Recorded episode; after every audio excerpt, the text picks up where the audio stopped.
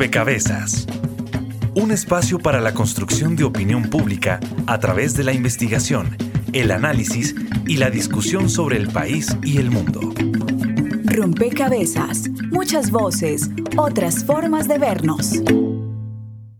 Buena parte de los contenidos que se comparten en Internet son noticias falsas, datos mentirosos, fotos editadas que parecen evidencia de algo y en realidad no lo son. ¿Es usted consciente de que las redes sociales pueden influir en sus preferencias políticas? Las noticias falsas o fake news son mentiras creadas con la apariencia de información creíble o verificada que buscan engañar y desorientar a los ciudadanos sobre hechos importantes.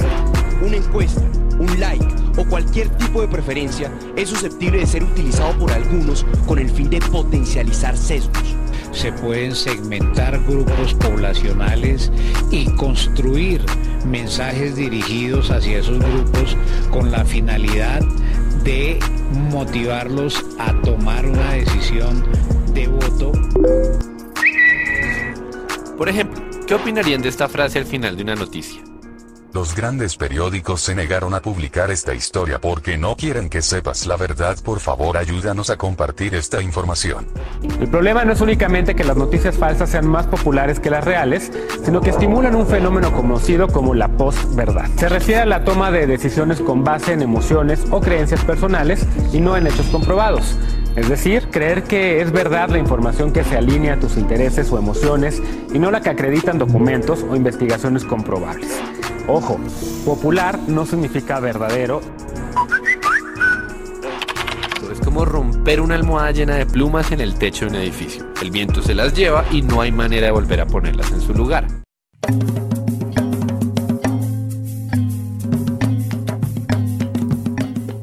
Un saludo a todos los oyentes, a todas las personas que se conectan y sintonizan a esta hora. Rompecabezas, muchas voces, otras formas de vernos. Esta es una entrega nueva de la serie Pedagogía Electoral y es una entrega que quiere dedicarse a pensar las redes sociales y la política, esa relación que si bien no es la única, digamos, no es que se use solamente las redes sociales para hacer política, sí es una forma que ha ganado eh, terreno en lo que tiene que ver con campañas electorales y estamos a muy pocos días de las elecciones el 27 de mayo, así que es un buen momento para que también los votantes, la ciudadanía colombiana tenga criterios para eh, recibir toda la información que circula por redes sociales y que está hablando de los candidatos. Bienvenidos entonces a este rompecabezas. Vamos a dedicarnos entonces a tejer un poco sobre las redes sociales, entender cuál es exactamente, digamos, la construcción que se hace allí de lo público, de la ciudadanía y cómo un poco entra la política a jugar allí eh, un papel fundamental, pero también preguntarnos si sí realmente tienen un peso eh, esas, esas em, informaciones que circulan en el último momento, que es en la decisión, en el voto, qué tanto peso tienen realmente la información que circula por redes sociales en el voto. Bueno, pues sobre eso conversaremos en este programa. Bienvenidos entonces, estaremos con ustedes quien les habla, Mónica Osorio Aguiar, y en las redes sociales, Juan Sebastián Ortiz. Mónica, un saludo para usted, para todos nuestros oyentes que nos acompañan en todo el país a esta hora. Pues durante esta semana les pedimos a nuestros seguidores de Facebook, en nuestra cuenta Rompecabezas Radio y en Twitter arroba Rompecabezas, reemplazando la O por un cero, que nos compartieran sus inquietudes sobre el tema de hoy que ya usted estaba comentando. Así que en el transcurso de este programa estaremos compartiendo sus preguntas para que sean resueltas por nuestros invitados. Hasta ahora aprovechamos también para saludar a las emisoras aliadas que nos permiten llegar a distintos lugares del territorio nacional. Saludos a nuestras emisoras aliadas. Nos escuchan en Putumayo, Nariño, Valle del Cauca, Caldas, Chocó, Antioquia, Córdoba, Atlántico, Tolima, Los Santanderes y en Bogotá. En todo el país a través de la red de Radio Universitaria de Colombia. En Venezuela por el Instituto Radiofónico Fe y Alegría.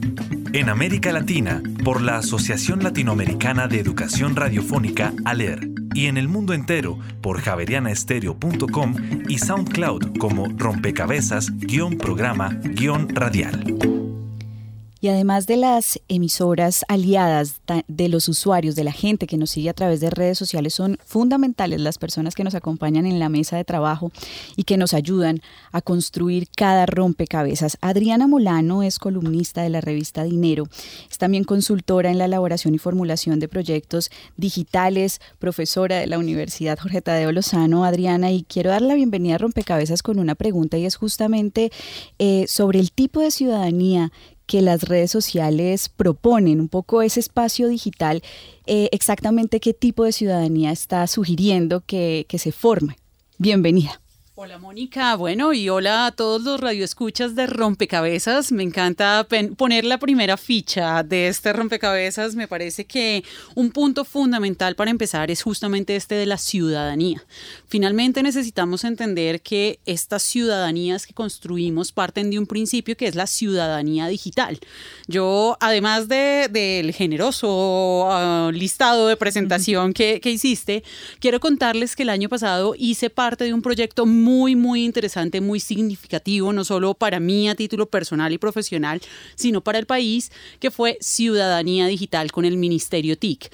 De hecho, acaba, acaba un dato de contexto y es que Ciudadanía Digital, nuestra Ciudadanía Digital, acaba de ser reconocido por las Naciones Unidas y el organismo que regula Internet y telecomunicaciones de las Naciones Unidas como el mejor proyecto de desarrollo de capacidades del mundo. Así que, de verdad, nos dimos a la tarea de pensar en qué es lo que estamos construyendo y entender que finalmente cuando hablamos de la ciudadanía estamos pensando en cómo las personas están ejerciendo sus derechos y también están, por supuesto, aceptando una serie de obligaciones que se trasladan del mundo físico al mundo virtual. Digamos que, y ojo que acá hice eh, énfasis en no caer en lo del mundo real, porque es que el mundo real ya es todo, incluyendo lo que sucede a través de las pantallas y las identidades que estamos construyendo. ¿Qué pasa cuando ejercemos la ciudadanía desde lo digital? Finalmente, estamos construyendo unas identidades digitales que del mismo modo que cada uno de nosotros están proyectándose y están reflejando cuáles son nuestras intenciones y cuáles son nuestros intereses. Y acá hay un punto de fondo muy, muy importante. Cuando pensamos en digital, necesitamos entender que eso digital es una proyección de quiénes realmente somos. Finalmente estamos hablando de que no es que esté desvinculado y estemos teniendo desorden de personalidad, aunque a veces pareciera, pero sí lo que estamos haciendo es que se abren unos espacios en donde cada uno de nosotros y lo que queremos ser se expresa y se construye según los escenarios y las limitaciones o posibilidades propias de cada uno de los escenarios digitales en los que estamos interactuando. En esa medida es fundamental entender que los seres humanos somos seres políticos, por principio. Y no, no estoy diciendo el ejercicio político y que todos nos vamos a lanzar a candidatos o, o demás. No, sino finalmente de este ejercicio de la política entendida desde la toma de decisiones y principalmente como el instrumento que nos ayuda a construir una sociedad armónica. Ahí es cuando empezamos a entrar en conflictos y a preguntarnos por ¿y qué es lo mejor? ¿Y cómo nos está afectando lo digital? ¿Qué es esa ciudadanía que estamos construyendo? ¿Qué es lo que queremos reflejar? Y se abren todas las preguntas que vienen en las siguientes piezas. Claro, Adriana, usted señala, digamos, algo fundamental y es cómo eh, realmente lo que pasa en lo digital es lo que somos en últimas. Y, y esto abre también la pregunta a, bueno, qué tan democráticos entonces somos, porque em, digamos que en las redes sociales sí lo que se refleja son las intenciones, los intereses, como usted lo venía diciendo. Em, me pregunto, pues, qué tan democráticas realmente son las redes sociales. Felipe Sánchez es director del Observatorio de Redes Sociales de la Sergio Arboleda, abogado también de la Universidad Javeriana y es director de este observatorio y además autor del libro Del daño virtual a la responsabilidad legal. Felipe, ¿qué tan democráticas son las redes sociales? Buenas, mm, buenas noches a toda la audiencia y muchísimas gracias, Mónica, por la invitación. Eh, varias cosas. Eh, uno suele pensar, y bien lo señala Adriana, que efectivamente las redes son una extensión de lo que es la personalidad y no hay bipolaridades ni cosas de ese estilo. Sin embargo, no hay que olvidar también que las redes sociales volvieron los medios masivos de comunicación de todos. Antes dependíamos del periódico, de la radio y de la televisión para poder escuchar las noticias que esos medios querían transmitirnos. Hoy en día las personas del común tienen acceso a todas las redes. Son selectivos en cuanto a quién ver, a quién escuchar, qué leer, pero al mismo tiempo son esos medios masivos de comunicación que pueden generar viralidades, discursos de odio, etc. En materia de qué tan democráticos son, pues hay una gran libertad de expresión, pero al mismo tiempo hay una gran responsabilidad, como lo señala Adriana, una responsabilidad que la mayoría de las personas eh, suele desconocer por los efectos legales que causa, sin contar obviamente las tendencias mundiales eh, que bien señala Adriana, eh, que se dan en, todo orden. Si uno ve todas las campañas, en Colombia desde el 2010 tuvimos la primera campaña que usó masivamente redes, que movió muchos jóvenes, pero eran jóvenes que no podían votar por la edad que tenían. Eh, y me refiero particularmente al Partido Verde, que tenía una gran cantidad de seguidores, pero no se tradujo en votos. Pasó también lo mismo en el caso de Barack Obama, que empezó a usar las redes masivamente a través de un discurso participativo. Y es ahí donde yo sí resalto el tema democrático de las redes. Cuando un candidato abre sus redes y le dice a la gente, lo invito a que opine, lo invito a que mm, respetuosamente me diga lo que piensa de mis campañas, a que me aporte a la construcción de una mejor democracia y un mejor país, pues obviamente está una magnífica oportunidad. Lo que pasa es que ahí se les van a colar muchos trolls, muchos bots, mucho discurso de odio y mucha gente incluso paga por detractores o contradictores que quiera hacer daño. Vamos a poner también una ficha desde el equipo periodístico a este rompecabezas.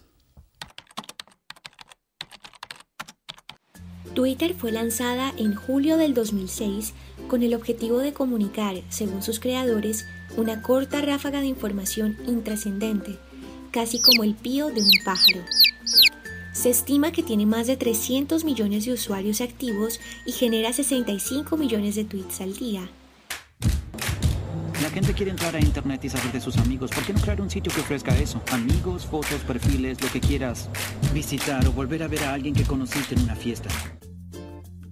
Facebook nació en la habitación de Mark Zuckerberg cuando era estudiante de la Universidad de Harvard en el año 2004. El objetivo de esta red era poder ver y calificar a las estudiantes más atractivas de la universidad. Inició siendo una red interna para los estudiantes, pero pronto se convirtió en una red social de alcance global.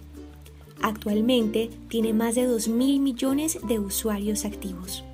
Sandra Herrera, egresada del Colegio Superior de Telecomunicaciones, magíster en comunicación digital y docente universitaria, analiza la transformación de estas dos redes sociales y el espacio que han ganado en la esfera política. Pues a nivel de política es importante entender que uno de los que rompió paradigmas al respecto fue Obama, el expresidente de los Estados Unidos, pues que sin lugar a dudas como usuario de Facebook empezó a generar una cantidad de mensajes, hacer campañas, a, brindar mensajes eh, para la sociedad y pues muchos empezaron a compartir, a dar like, a conversar y se convirtió en un canal digital bastante, bastante importante. ¿Por qué? Porque la influencia de esto es que logras llegar a estas nuevas generaciones eh, que piensan más en digital. Así como, como todas las redes han generado una gran cantidad de usuarios, seguidores, acuérdate que hay algo que ocurre bien interesante y es que hoy por hoy no podemos estar en la calle sin nuestro dispositivo móvil o smartphone o nuestro teléfono celular. Lógicamente, mientras más pasa el tiempo, más eh, facilidades de comunicación te brindan las distintas redes, más opciones de participación tienes. Entonces se habla de muchísima creación de estrategias digitales para generar mayor participación, para hacer que la audiencia hoy por hoy no sea tan solo consumidora de contenido, sino también prosumidora. Y yo creo que mientras más participación y opinión se genere en las sociedades, más existirá algo que no debemos pasar desapercibido y es esa gran libertad de expresión que tenemos todos como ciudadanos del mundo, estar en permanente contacto con medios. Informa para Rompecabezas María Alejandra Navarrete. Muchas gracias María Alejandra por esta información. Ya lo venía mencionando usted Felipe y se cerraba esta nota con esa idea, la libertad de expresión. Es por eso que acudimos a nuestras redes sociales, a Facebook y allí Emanuel Enciso comenta lo siguiente, cómo generar entonces políticas que ayuden a la depuración de los contenidos en la red sin limitar precisamente el derecho a la libertad de expresión. Felipe.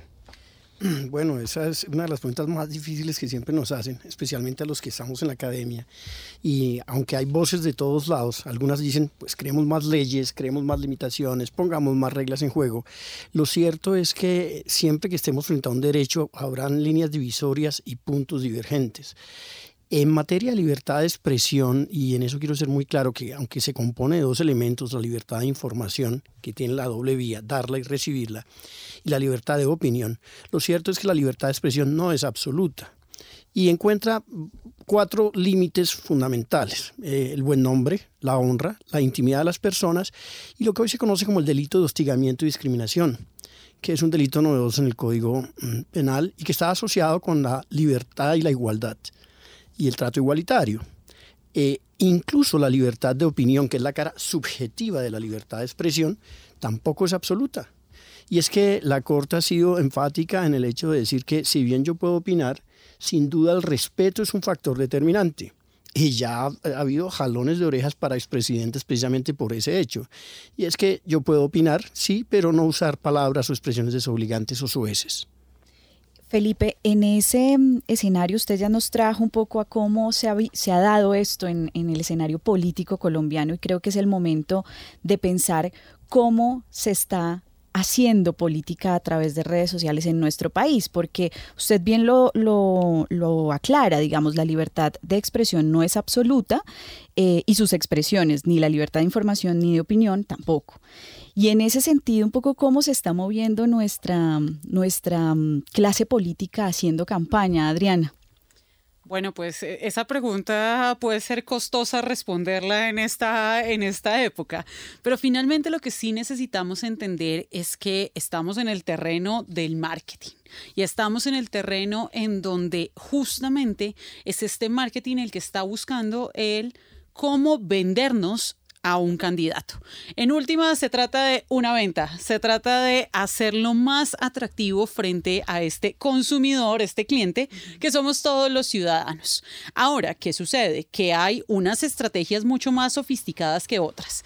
Y acá quiero, quiero traer a colación un caso que nos sonó muchísimo en los últimos meses y es el caso de Facebook y de Cambridge Analytica. Creo que todos los lo conocemos, pero para resumir, y para hacer un, breve eh, apunte al respecto, básicamente lo que se dice es que una compañía dedicada a hacer análisis de datos masivos, es decir, Big Data, lo que hace es una alianza con Facebook, una alianza desde, desde sus modelos de pauta, que en principio es legal en los términos de, de, las posibilidades que abre la plataforma, y ellos a través de un test tan sencillo como un test de personalidad, como esos que todos uh, diligenciamos de qué animal mítico eres, básicamente un test como estos termina dándonos y dándoles a esta empresa una serie de información que ayuda a identificar qué es lo que quiere, qué es lo que siente, qué es lo que le duele a las personas. Estos son específicamente los votantes de Estados Unidos. Resulta que la empresa eh, trabaja para un candidato que ahora es presidente y esto demuestra la efectividad y la correlación que hay.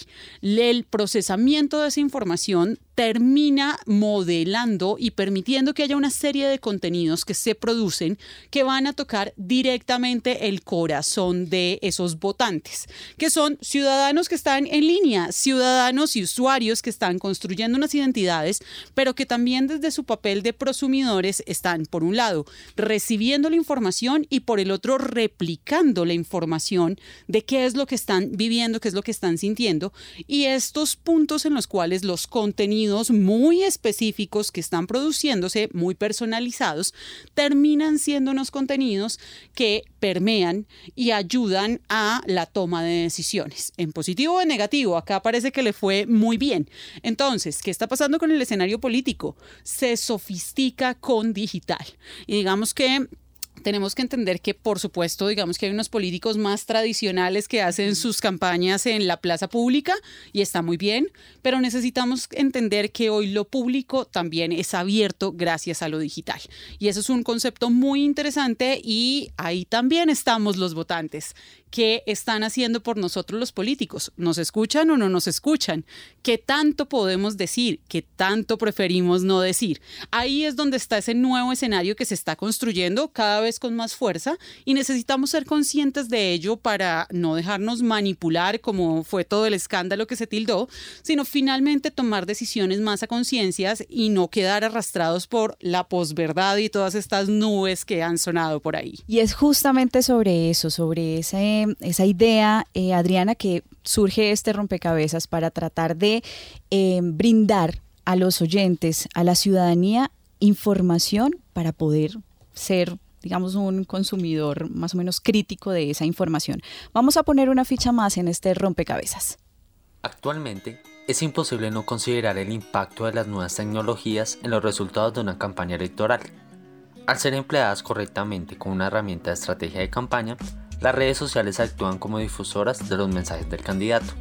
En favor de esto, el ahora presidente de los Estados Unidos, Donald Trump, aseguró que debía su triunfo a las redes sociales, incluso las definió como un instrumento más poderoso que el dinero de campaña. Creo que eh, hoy se hace mucho debate político en las redes sociales, hay un debate político muy fuerte. La docente de la Pontificia Universidad Javeriana y especialista en el campo de la publicidad, Mónica Vaquero, indicó a Rompecabezas que también influyó el uso de las redes sociales de un candidato a un cargo público en unas posteriores elecciones? Convierten pues, en un medio de divulgación constante y continuo de su plan de gobierno o de su propuesta política o de sus ideas. Sin embargo, puede ser un boomerang porque en el momento en que no tiene un editor o no tiene una persona que esté eh, manejando, asesorándolo en términos del manejo de redes sociales, puede cometer errores. Y el simple hecho de, borrar un post no soluciona ya un conflicto que se ha generado en redes sociales. Las redes sociales son un arma de doble filo, ya que sirven para la difusión de información, pero en el momento que surgen las noticias falsas, su objetivo cambia para captar la atención, ganar dinero con publicidad y ejercer influencia política. Y a partir de esta influencia o trabajo mental, las matemáticas aplicadas y la psicología son usadas por empresas para inducir el comportamiento de los usuarios a través de la minería de datos, o sea, la exploración de bases de información y patrones repetitivos, tendencias o reglas, que expliquen el comportamiento de una persona y finalmente convertirlos en algoritmos. Rompecabezas habla de este tema con Alfredo Menéndez Echavarría, experto en social media y prácticas informacionales. Están segmentando a la población a partir de de todos los me gusta, de todos los me enoja, de todos los retweets, de cada comentario que están haciendo. Y así redirigir toda nuestra atención hacia lo que ellos quieren que veamos. ¿Qué es lo que tiene que consumir? ¿Qué es lo que tiene que mirar? Si de pronto estamos mirando en algunas publicaciones en Facebook está pasando eso. Pero lo más preocupante es que la sociedad desconoce estas nuevas estrategias de marketing, en las que se conforman equipos exclusivamente dedicados a manejo de las redes sociales. Tan solo una cuenta en cualquier red social hace posible que descifren los gustos, ideologías, sentimientos y decisiones a futuro de una persona.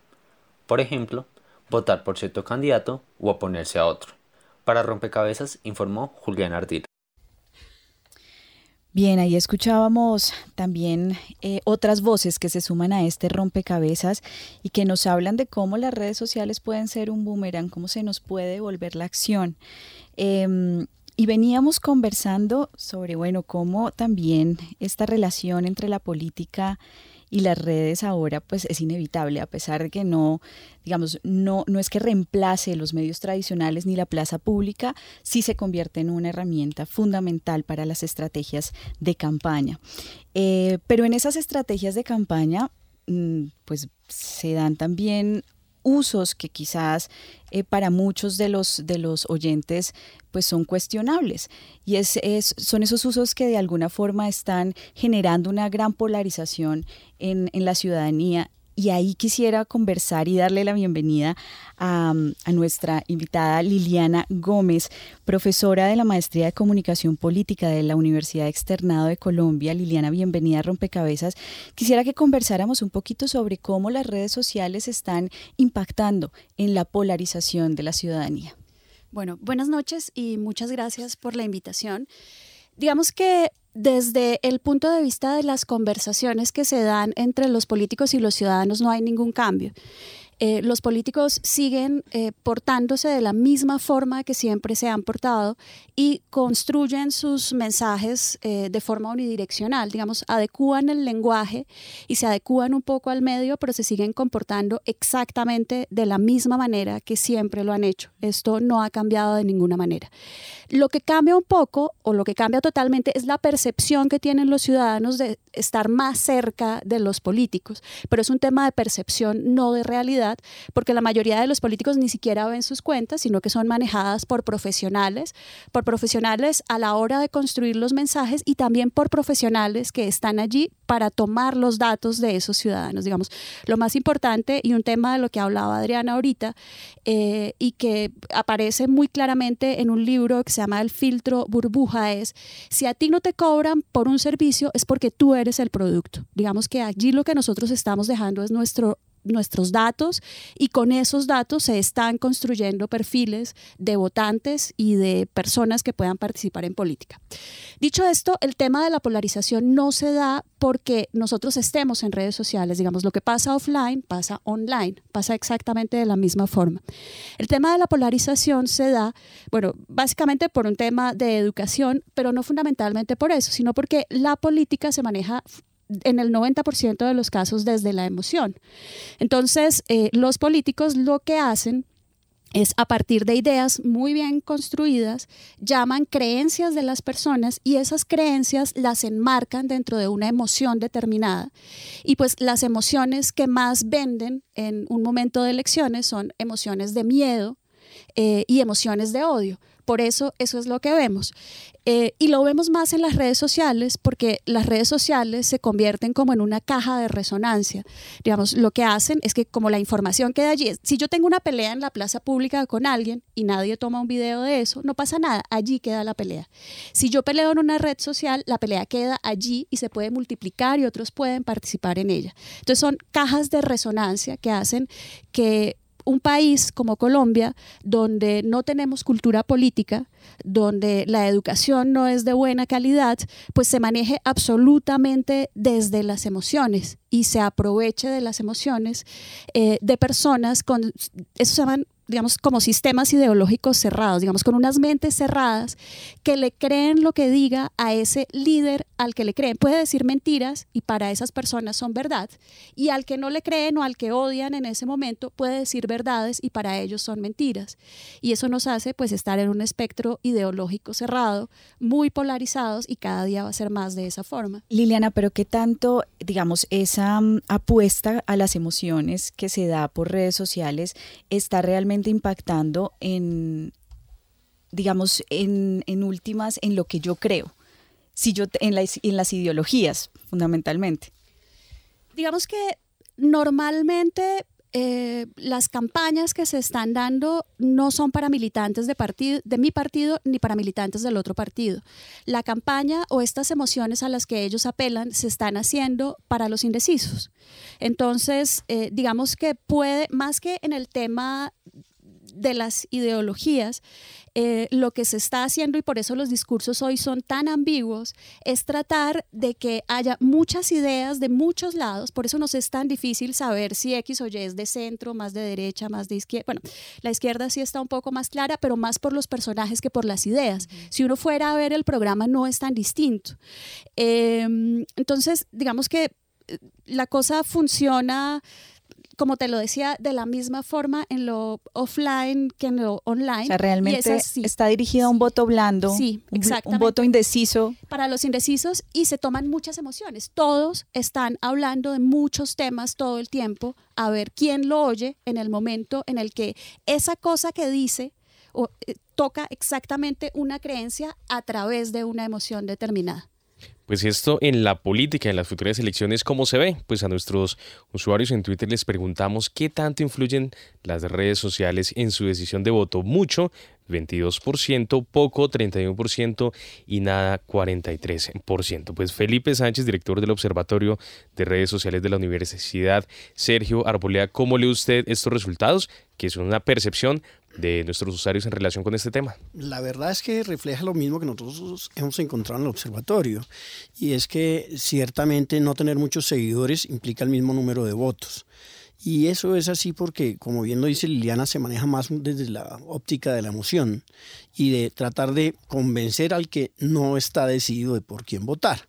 En el observatorio nosotros hicimos un ejercicio con una herramienta muy interesante que consistió en poner los, los programas de los candidatos y mostrárselos a varias personas y decirles, indicarle de a quién pertenecía ese programa, que nos dijera cuál era el candidato de su elección. Y encontramos que muchas veces se inclinaban más por un contenido programático del candidato que no les gustaba que el que verdaderamente les gustaba. Eso ratifica lo que dice Liliana, y es que se mueven es a través de jalonar una creencia y generar obviamente una emoción. Y, y la encuesta lo demuestra aquí claramente. Estamos en Rompecabezas hablando sobre la relación de las redes sociales y la política. Em, ahí están también las fichas que vienen de las redes sociales y suman al análisis de este rompecabezas. Quiero cerrar esta primera parte del programa con una pregunta y es, ustedes si pudieran resumir el gran reto que dejan las redes sociales para la ciudadanía en términos de decisión, de, bueno, cómo enfrentarme a lo que viene, que es en últimas el voto, ¿qué le dirían a la ciudadanía? Adriana. Bueno, pues creo que se puede resumir en una palabra y es criterio. Finalmente, este es un término que nos ha costado y nos ha dolido en nuestro modelo educativo y el tema es de fondo no solo en política, pero necesitamos desarrollar criterio para poder entender los contenidos que circulan en redes desde una forma mucho más objetiva, si es que se puede usar ese término, pero por lo menos mucho más consciente y mucho más centrada en función de lo que realmente representaría nuestros intereses. Felipe. Gracias. Eh, pienso y estoy de acuerdo con, lo que dice Adriana, definitivamente debe tratarse de un voto consentido, un voto informado. Eh, bien también lo dice Liliana, aquí falta una gran cultura política y debería empezar desde los mismos jóvenes, no cuando se llega al adulto mayor. Miren que nosotros lo encontramos en las redes allá en el observatorio, es que la mayoría de los votantes, entre comillas, más conscientes, se encuentran entre el rango entre los 26, 27 años a los ya adultos, pero los votos entre los 26 años hacia atrás son votos más de emociones, más de sensaciones. Entonces sí hace falta una cultura más, más arraigada y es a lo que yo invito, a que la gente tenga más conciencia de lo que ve, escucha y reproduce en esas redes. Liliana. Pues yo creo que me voy un poco con Adriana y con Felipe en el tema de que lo que creo que hace falta desde la ciudadanía es que nos formemos más, digamos, como ciudadanos en temas de política y que hagamos control político. Creo que el empezar a hacer control político es un tema fundamental, porque el Observatorio de la Opinión Pública de la Universidad del Rosario hace años hizo un estudio y le preguntó a la gente eh, si se acordaban de por quién habían votado para Senado y Cámara. Y el 90%, un mes siguiente de haber votado, no se acordaban por quién habían votado para Senado y Cámara. Y ellos son los que legislan, los que nos representan realmente. Entonces, creo que ese es un punto fundamental. Vamos a hacer una pausa en este rompecabezas. Están escuchando Javeriana Estéreo, sin fronteras. La agenda nacional y las voces regionales son protagonistas en Rompecabezas. Los martes a las 7 de la noche en Javeriana Estéreo Sin Fronteras. Dirige Mónica Osorio.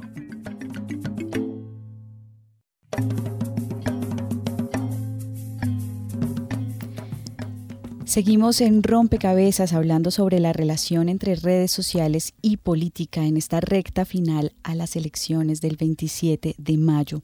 Hemos aclarado hasta este momento qué tipo de relaciones se generan en, en las redes digitales. Un poco hemos hablado sobre esta ciudadanía digital y, y ha quedado claro que lo que pasa en la vida pasa también en la red, en lo digital esta, digamos, esta mm, lógica de lo que pasa en la vida pasa en lo digital, valdría la pena llevarla pues a lo que pasa en las campañas. Y eso es lo que hemos venido tejiendo también en este rompecabezas, qué es lo que está pasando en las campañas políticas, cómo se ha usado la herramienta digital para hacer campaña y un poco em, lo hemos tocado por encima, pero no hemos profundizado en ello, y es eh, quizás el mal uso de las redes sociales. Y ahí yo quisiera que entráramos a hablar un poco sobre los daños o los efectos que tiene el uso de las redes sociales. En varios momentos hemos dicho, las redes sociales son un boomerang, se puede devolver el efecto, pero exactamente a qué nos referimos cuando decimos que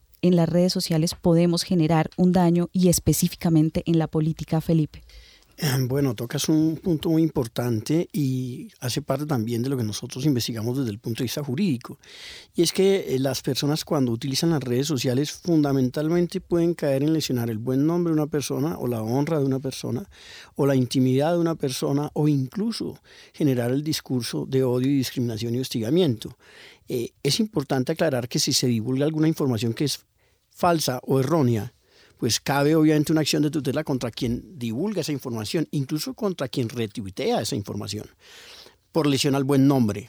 Cuando hablamos de lesión al buen nombre, a la honra de una persona, sea un candidato, sea un detractor o sea otro ciudadano, lo que hay que se busca, lo que se busca con la acción de tutela es que la persona no solo baje ese contenido, sino que además rectifique la información porque es falsa. Pero puede ser que un candidato tenga algo oscuro en su pasado, como todos podríamos tenerlo, y que sea divulgado. Y en ese caso el daño que se causa es a la intimidad. Puede ser del familiar, del candidato, de los familiares del candidato. Y en ese caso, aunque cabe también una acción de tutela, lo que se busca es que se baje la información. Nótense que ahí es cierta la información, pero no todo el mundo tenía que saberla. Y en ese sentido hay cosas privadas que también hay que respetar. Caben igualmente las acciones penales cuando hay discursos de odio y discriminación. Aquí en Colombia ha habido ya dos casos junto a personas que estaban negociando precisamente el acuerdo de paz en La Habana, que presentaron denuncias penales por hostigamiento contra periodistas. Después desistieron de ellas, afortunadamente.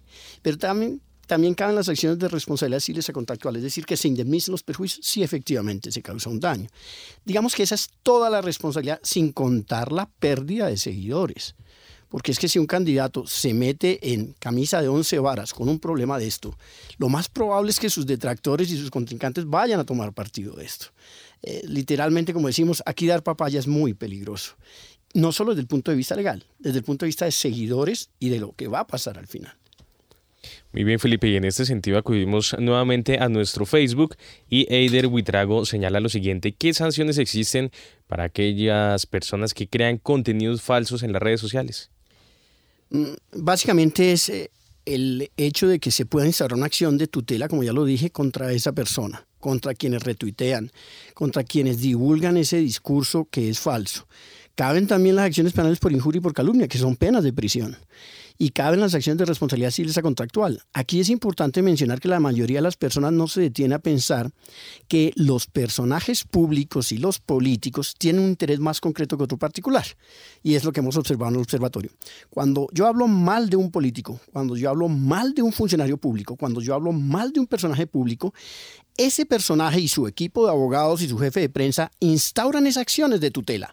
¿Por qué? Porque se resuelven en 10 días en 10 días tengo un fallo, en 10 días logro la rectificación. Nótese que lo que está en juego aquí es la imagen. Luego es más importante para el funcionario y para el personaje hacerlo, no una acción penal, porque demoraría demasiado tiempo en ser eh, procesada sin garantía efectivamente de que llegue a ocurrir, ¿no? Vamos a escuchar ahora las voces de la ciudadanía que se suman a este rompecabezas. El equipo de rompecabezas salió a las calles de Bogotá y le preguntó a la ciudadanía. ¿Cómo verifica la información política que circula en redes sociales? Busco en otros, o sea, trato de llenarme de muchas fuentes y ver si concuerdan la, como la información.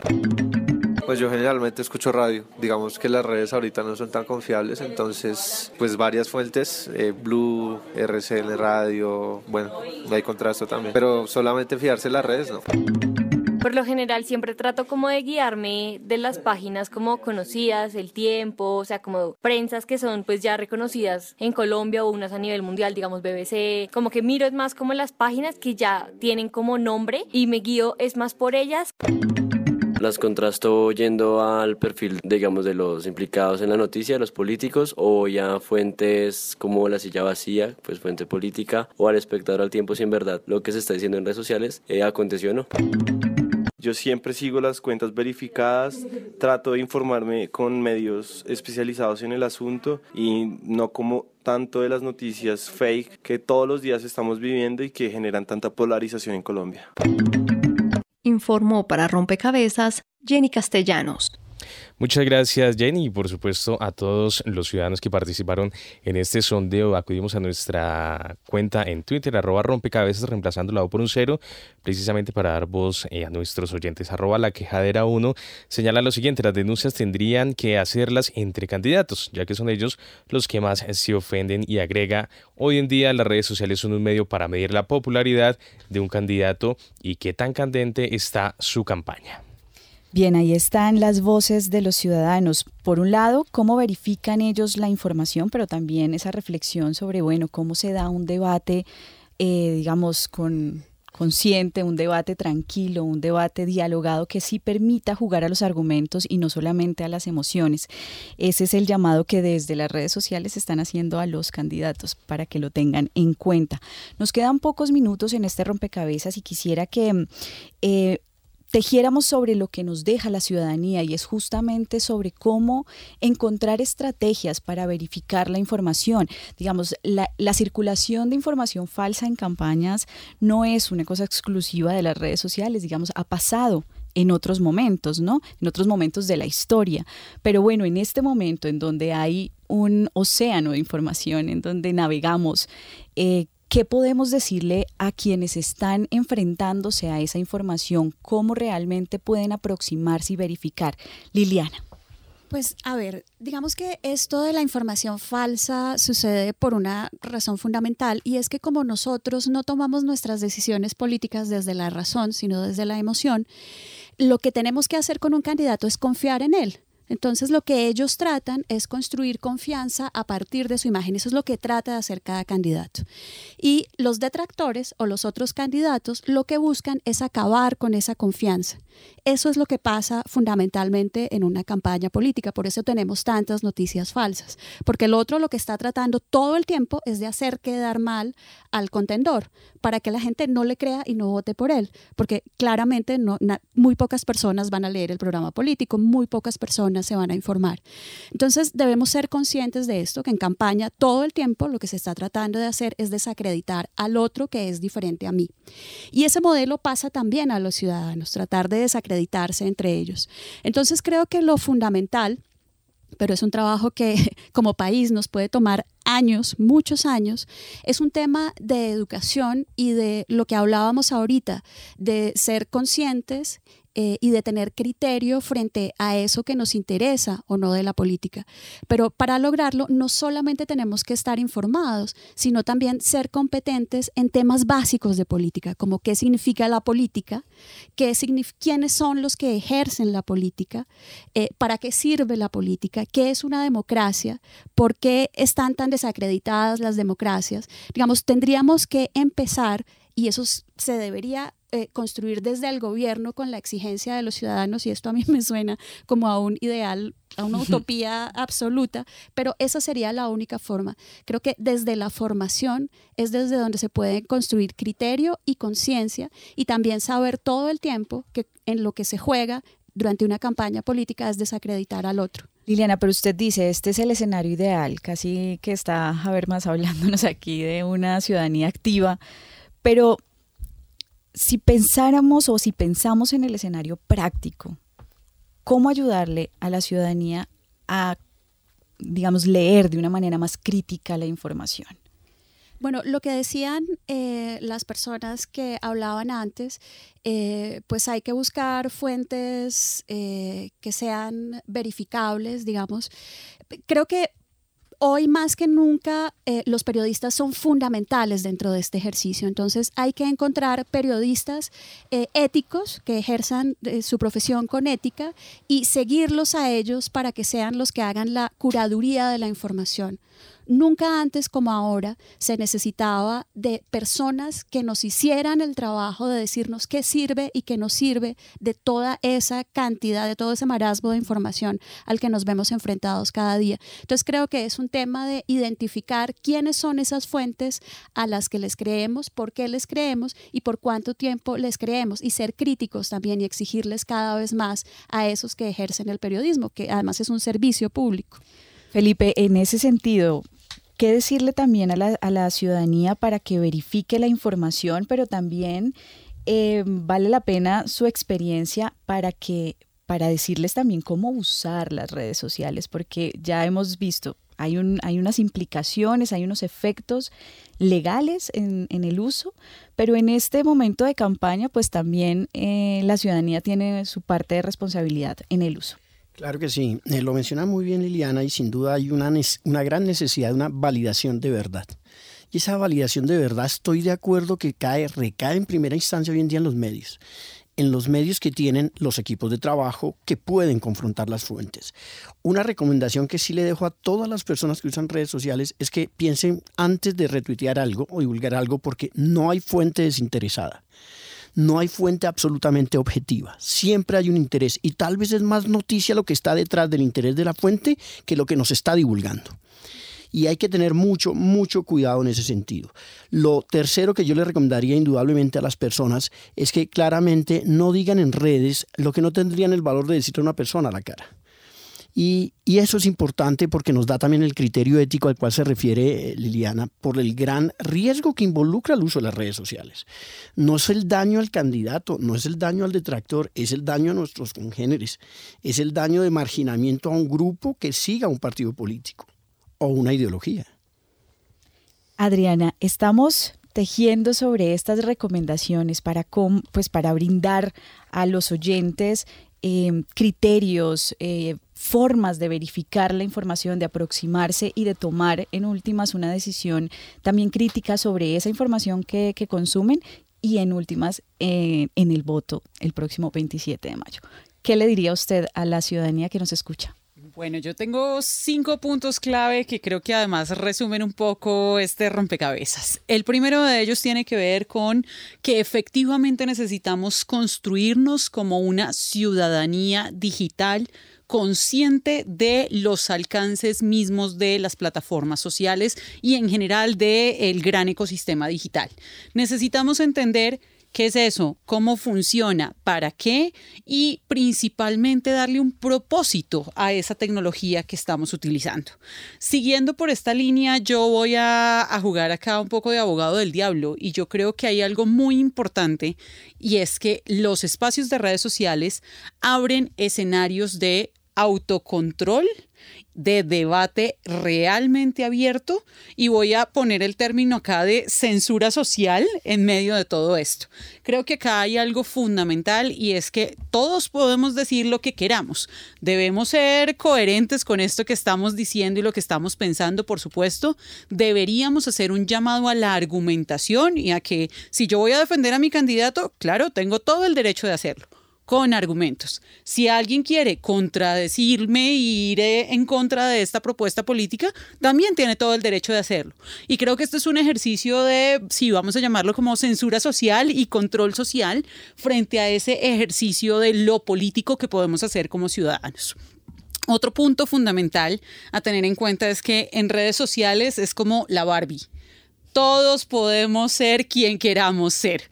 Y necesitamos ser conscientes de ello porque finalmente, así como todos nosotros somos felices en redes sociales porque no ponemos nuestras penas, no ponemos nuestros dolores, somos perfectos, pues finalmente los candidatos también, los buenos y los malos, es decir, a quienes defendemos y a quienes no. Entonces, si somos conscientes de ello, pues nos damos cuenta de que estamos construyendo unas identidades que están filtradas o por profesionales o por los criterios mismos y los intereses particulares de cada candidato. Punto adicional pues no comamos cuento. Creo que eso es muy, muy importante y necesitamos hacer revisión de los programas. Es fundamental. Nuestras elecciones y nuestras eh, decisiones de democracia son programáticas. Ahí está el secreto. Creo que ese es un punto clave al que debemos tocar. Y por último, y no menos importante, que creo que es el que genera el, la goma de este rompecabezas, es criterio. Si desarrollamos un criterio y entendemos que realmente el mundo mundo cambió, que estamos en una sociedad cada vez más mediada, hipermediada, en donde las interacciones son cada vez más fuertes, pero a la vez más distantes, necesitamos saber que estamos acercándonos a otros, tocándolos de unas maneras que no nos imaginábamos, que realmente podemos hacer cambios, que realmente hay formas en que podemos ejercer lo político usando lo digital, que no son solo las redes, sino que son otras plataformas y están a nuestro alcance. ¿Cómo vamos a aprovecharlas? Ese es el gran debate. Estos son los mensajes a la ciudadanía. Nos quedan cuatro minutos y quisiera que cada uno le diera un mensaje también a los candidatos, a quienes y a sus asesores en comunicación, a quienes hacen la política. Adriana. Pero Dios mío, me acaban de echar acá la bola de una.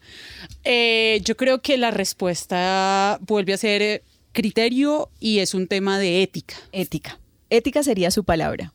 Felipe. Yo creo que el tema sigue siendo ese, pero también el tema de responsabilidad. Entiendan que ellos son y transmiten odios y pasiones, amores, pero también contenidos programáticos. Y por esos contenidos programáticos son juzgados también. Liliana. Yo creo que hay algo muy importante para los candidatos y también para los ciudadanos y es que no tenemos que estar de acuerdo, es decir, no tiene que haber consenso. El disenso también es posible, pero para que haya disenso debe haber una buena argumentación y una buena formación y sobre todo respeto.